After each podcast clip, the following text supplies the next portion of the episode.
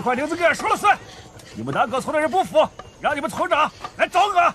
队长，哎呀，哎，这不是叶老师吗？哎呀，哎呀，俺呀早就不是生产队长了，现在是村长。哎，哎，你咋来了？叶文思。哦，就是那个白求恩让我来的。啊，他呀。我正想问你，白求恩种的林子，你们就这么砍了？好多还都是小树苗啊！你说这瘤子吧，嗨，还不受法律保护的。怎么能这么说？森林法不是刚刚颁布吗？可白求恩在这种树，经过谁批准了吧？一个外国人，擅自到中国的山坡上种树，受哪门子法律保护呢？这说法不对，他在荒山上种，又没有占耕地。再说了。他当初种的时候，你们也没说什么呀？是没说啥，后来县里啊，还给他一个造林模范。本来村里啊是想过几年再收林子的，猪养肥了再杀嘛。可南葛村的人等不及来砍了，我们不动手啊，也就没份了。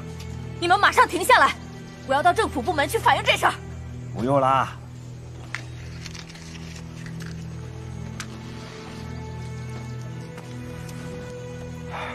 看见装不动大货车没有？这都是县林业局副局长的呀，还有镇派出所什么的，这木头就属他们拉走的最多。我说过，这林子没名没分，不受保护，你到哪儿找都没用。再说了，叶头子也不是大学教授吧？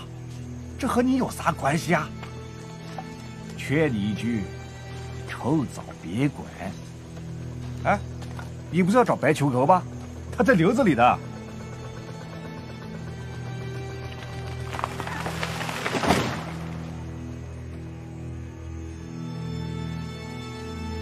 《三体》宇宙授权，刘慈欣原著，喜马拉雅出品，七二九声工厂制作，《三体》广播剧第二季第四集。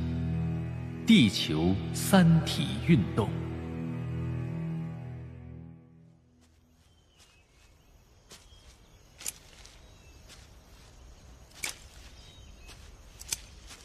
现在再修剪这些树枝，还有意义吗？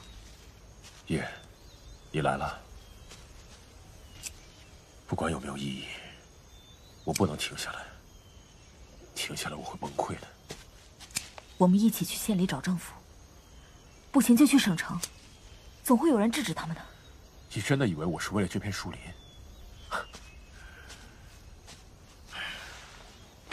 过来坐。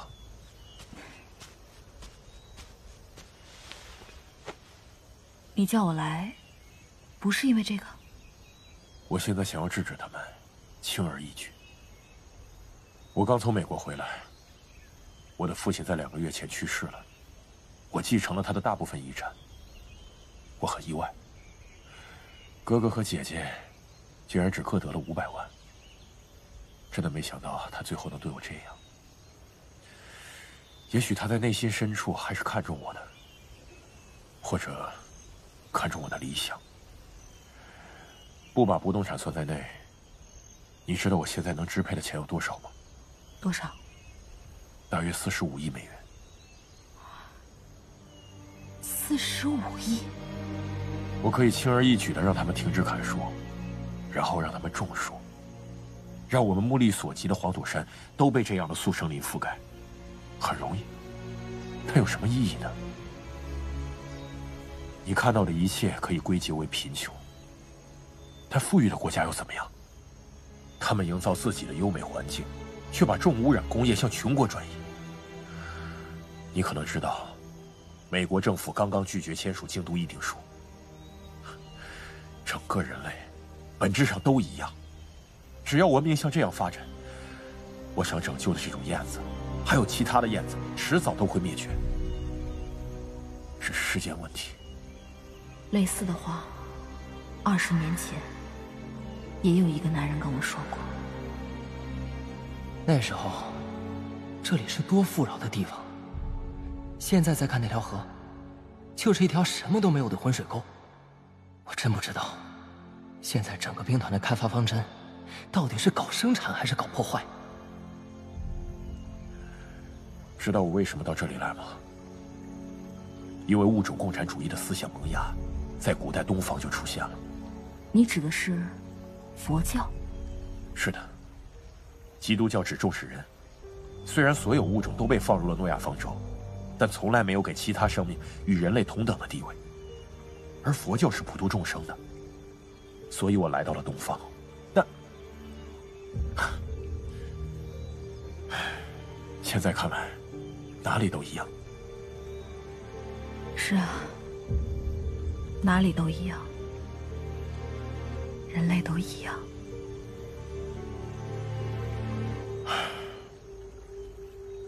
现在我能做什么？我生活的支柱在哪里？我有四十五亿美元和一家跨国石油公司，它这又算得了什么？人类为了拯救濒危的物种投入的钱，肯定超过了四百五十亿。为拯救恶化的生态环境的投入也超过了四千五百亿，它有什么用？文明依然按照自己的轨迹毁灭着地球上除人之外的其他生命。四十五亿够建造一艘航空母舰，但就是建造一千艘航母，也制止不了人类的疯狂。麦克，这就是我想对你说的：人类文明已经不可能靠自身的力量来改善了。但人类之外还有别的力量吗？上帝要是存在，也早死了。有的，有别的力量。我的故事，你想听听吗？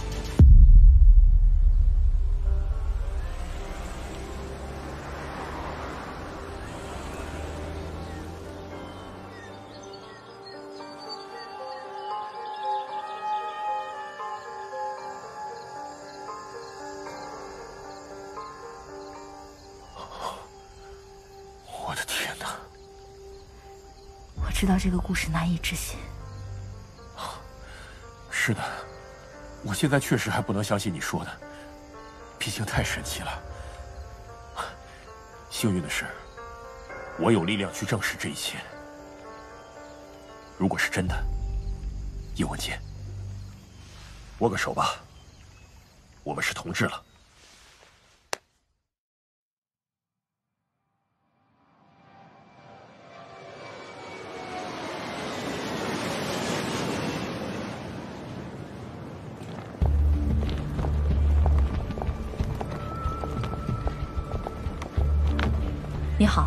我就是你的接机牌上写的叶文洁。叶女士，欢迎来到伦敦，请跟我来。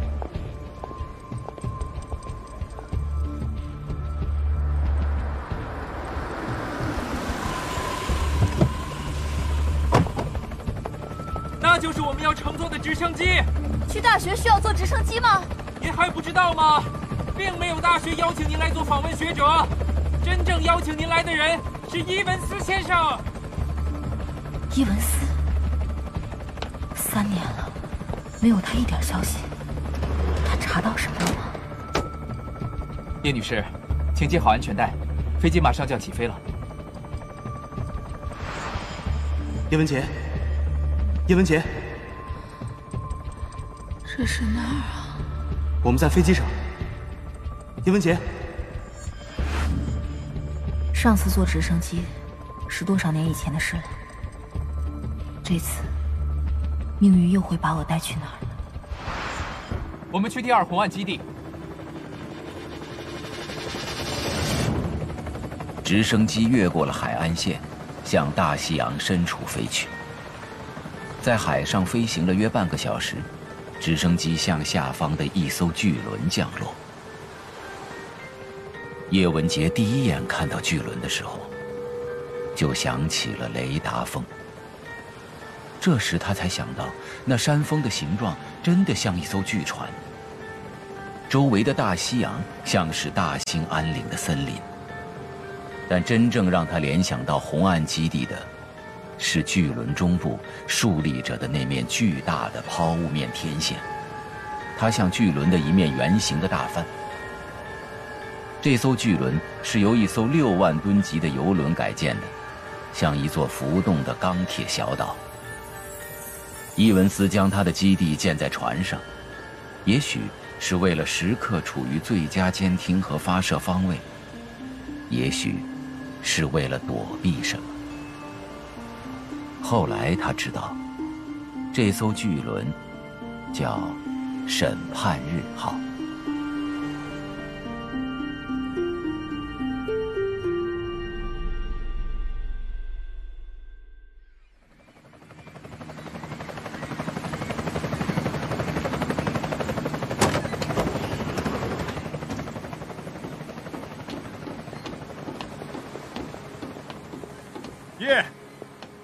来到第二红岸基地，麦克，好久不见。按照你给定的频率和方位，我们收到了三体世界的信息，你所说的一切都证实了。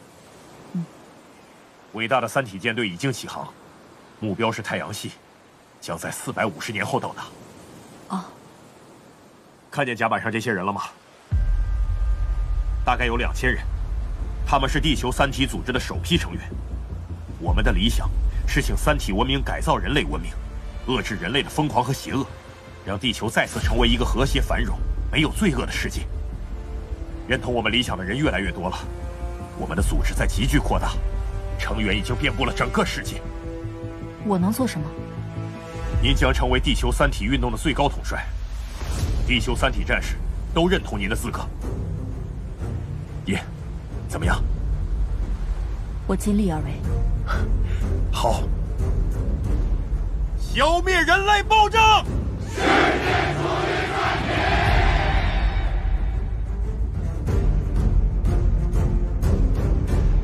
这一天，被公认为地球三体运动的诞生日，竟然有这么多的人对人类文明彻底绝望，憎恨和背叛自己的物种。甚至将消灭包括自己和子孙在内的人类作为最高理想，这是地球三体运动最令人震惊之处。人类文明终于在自己的内部孕育出了强大的异化力量。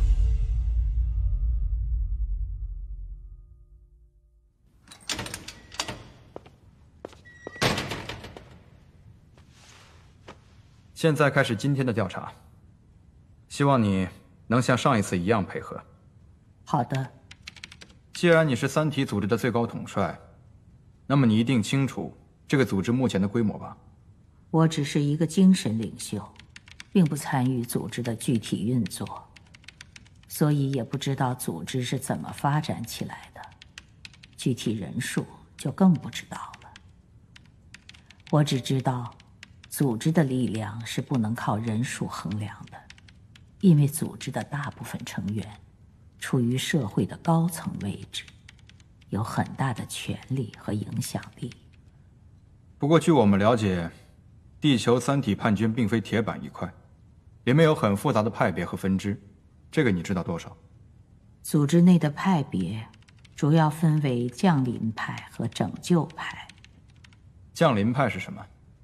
降临派是组织中本源最纯粹的一脉。他们和伊文斯一样，信奉的是物种共产主义。他们对人类的本性已经彻底绝望，有些人后来甚至将这种憎恨上升到了相当抽象的哲学高度。其实，这些人大都是现实主义者。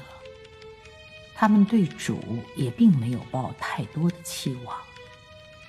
他们的背叛，只源于对人类的绝望和仇恨。他们还有一句座右铭。什么座右铭？那是伊文斯说过的话。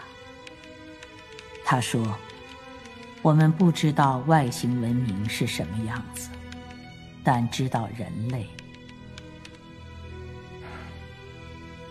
那，现在说说拯救派吧。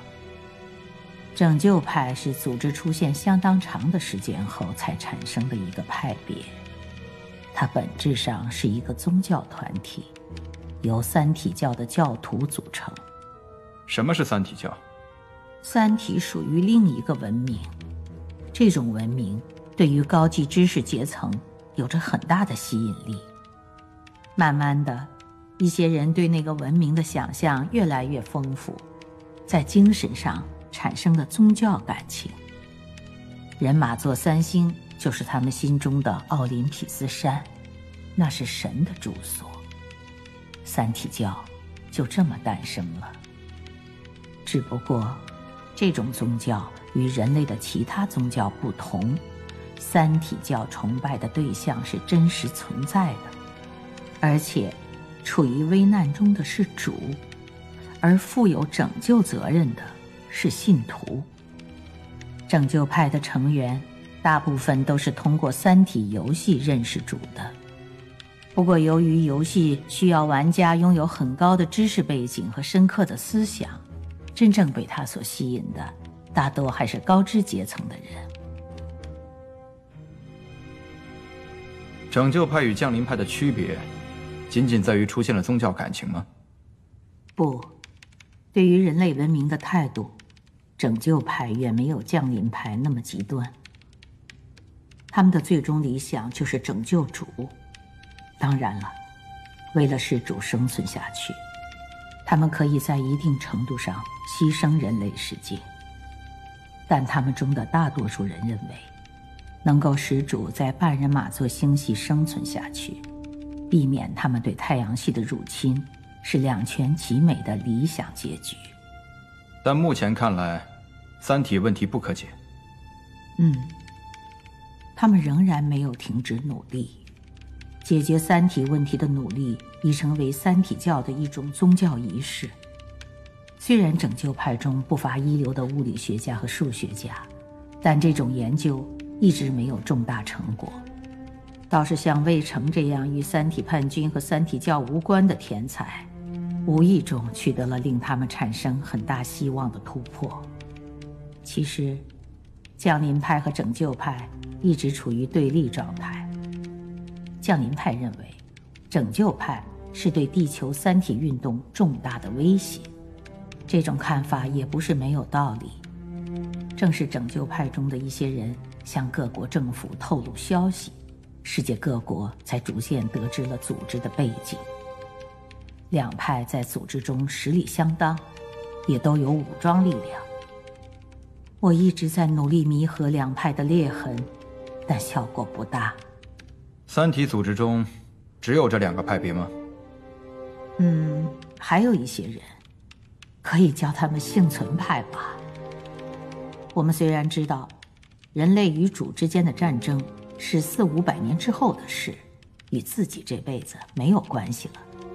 但组织里有很多人还是希望，如果人类战败，自己的子孙能幸存下来，所以现在就为主服务，显然有利于这个目标的实现。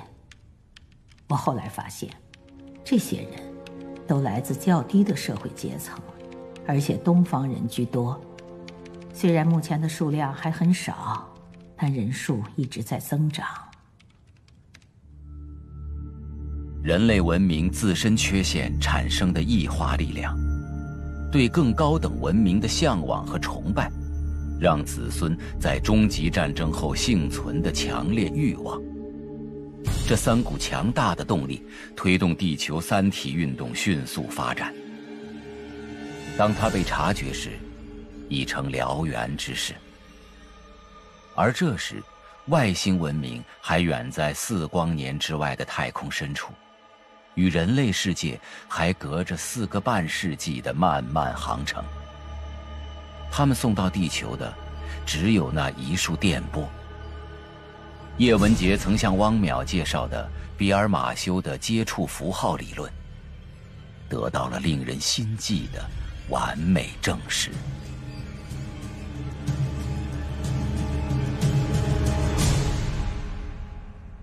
十万光年铁幕。嗯，他的作者是叫比尔马修，一位社会学家。他就提出了一种接触符号理论，大意就是，与外星文明的接触只是一个符号或者开关，不管人类怎么接触，效果都是一样的。即便只是能证明外星文明存在，根本没有什么实质性的接触，它所引发的效应也能通过人类群体的心理和文化透镜被放大，对文明的进程产生巨大的实质性的影响。这种接触一旦被某个国家或者政治力量垄断，它的意义不亚于一个国家的经济和军事实力。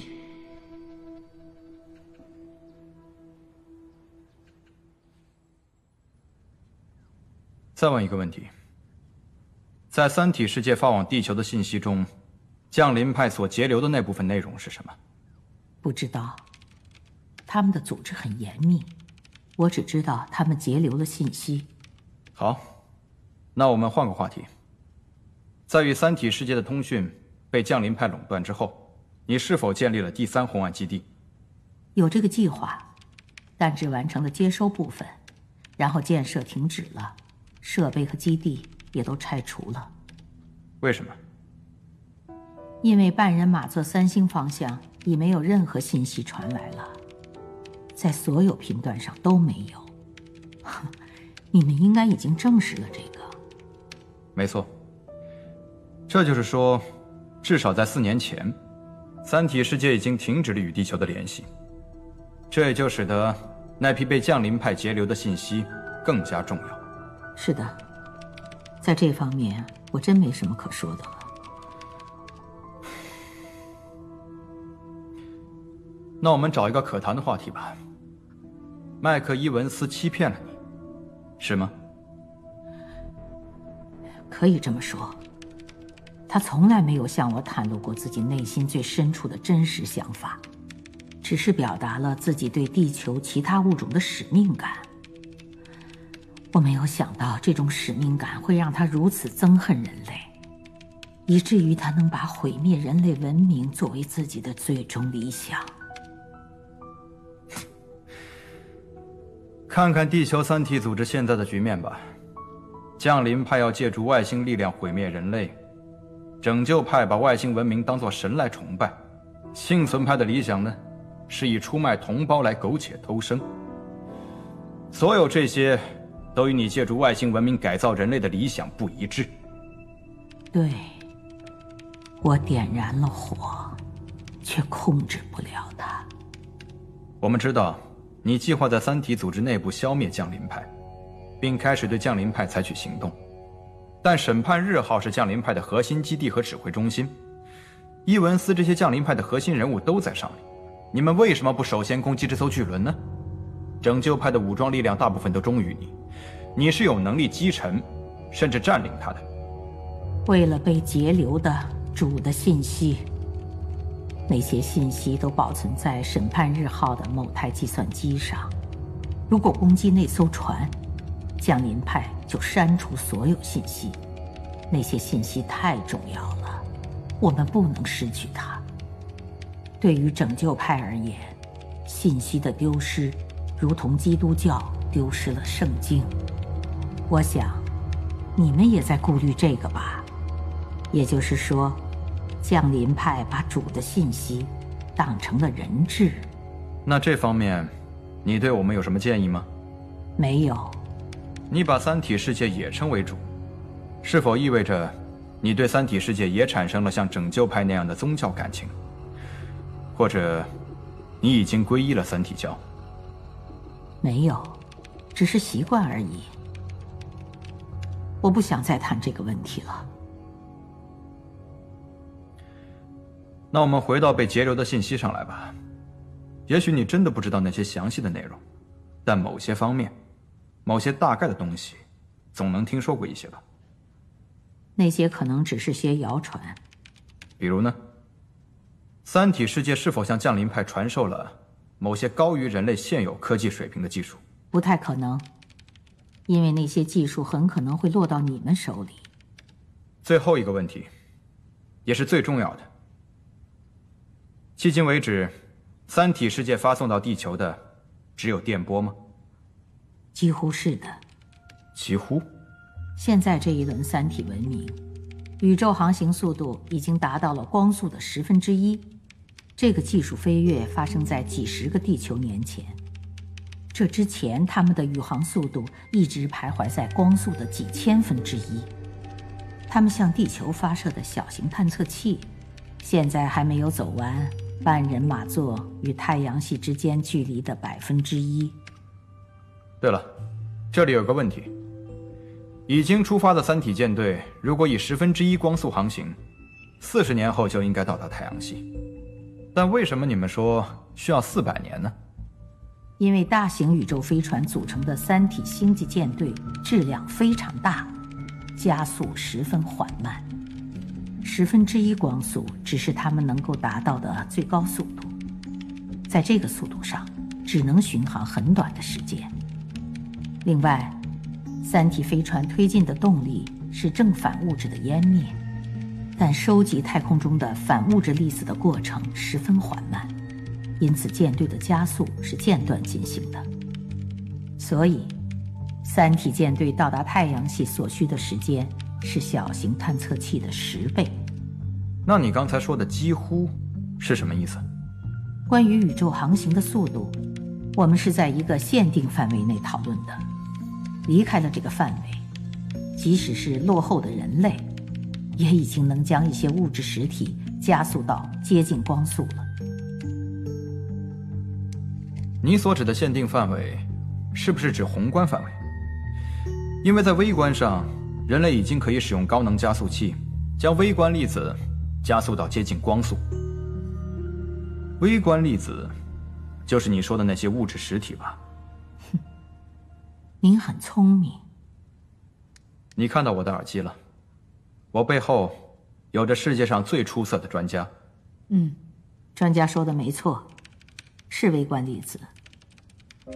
六年前，三体世界曾将两个氢原子核加速到接近光速，并向太阳系发射。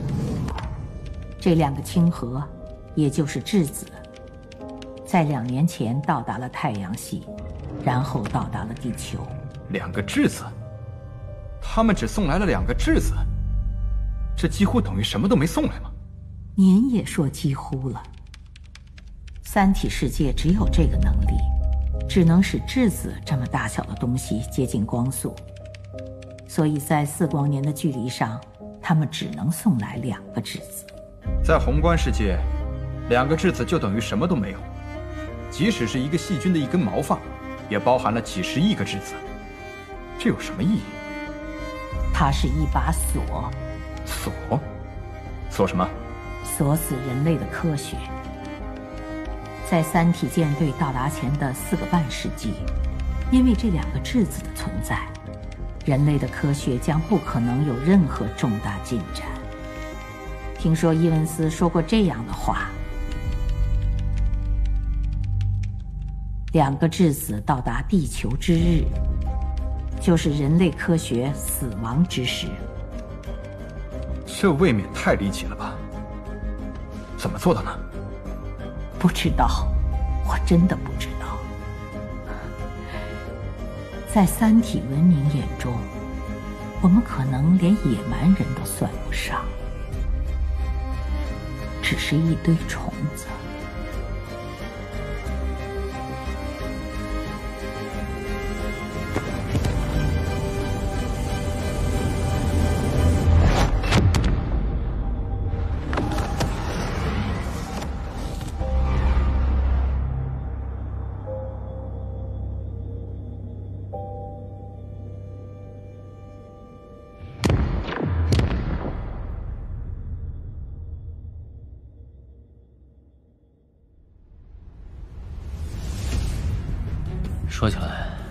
今天的外国军人还挺多的。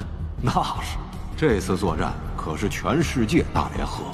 够了，大使，你可以说出自己的方案。我警告你，别太过分了。行了，我说完了，拜拜。你真是个魔鬼。把旗立起来。微信搜索公众号“直播大咖”，免费收听最新节目内容。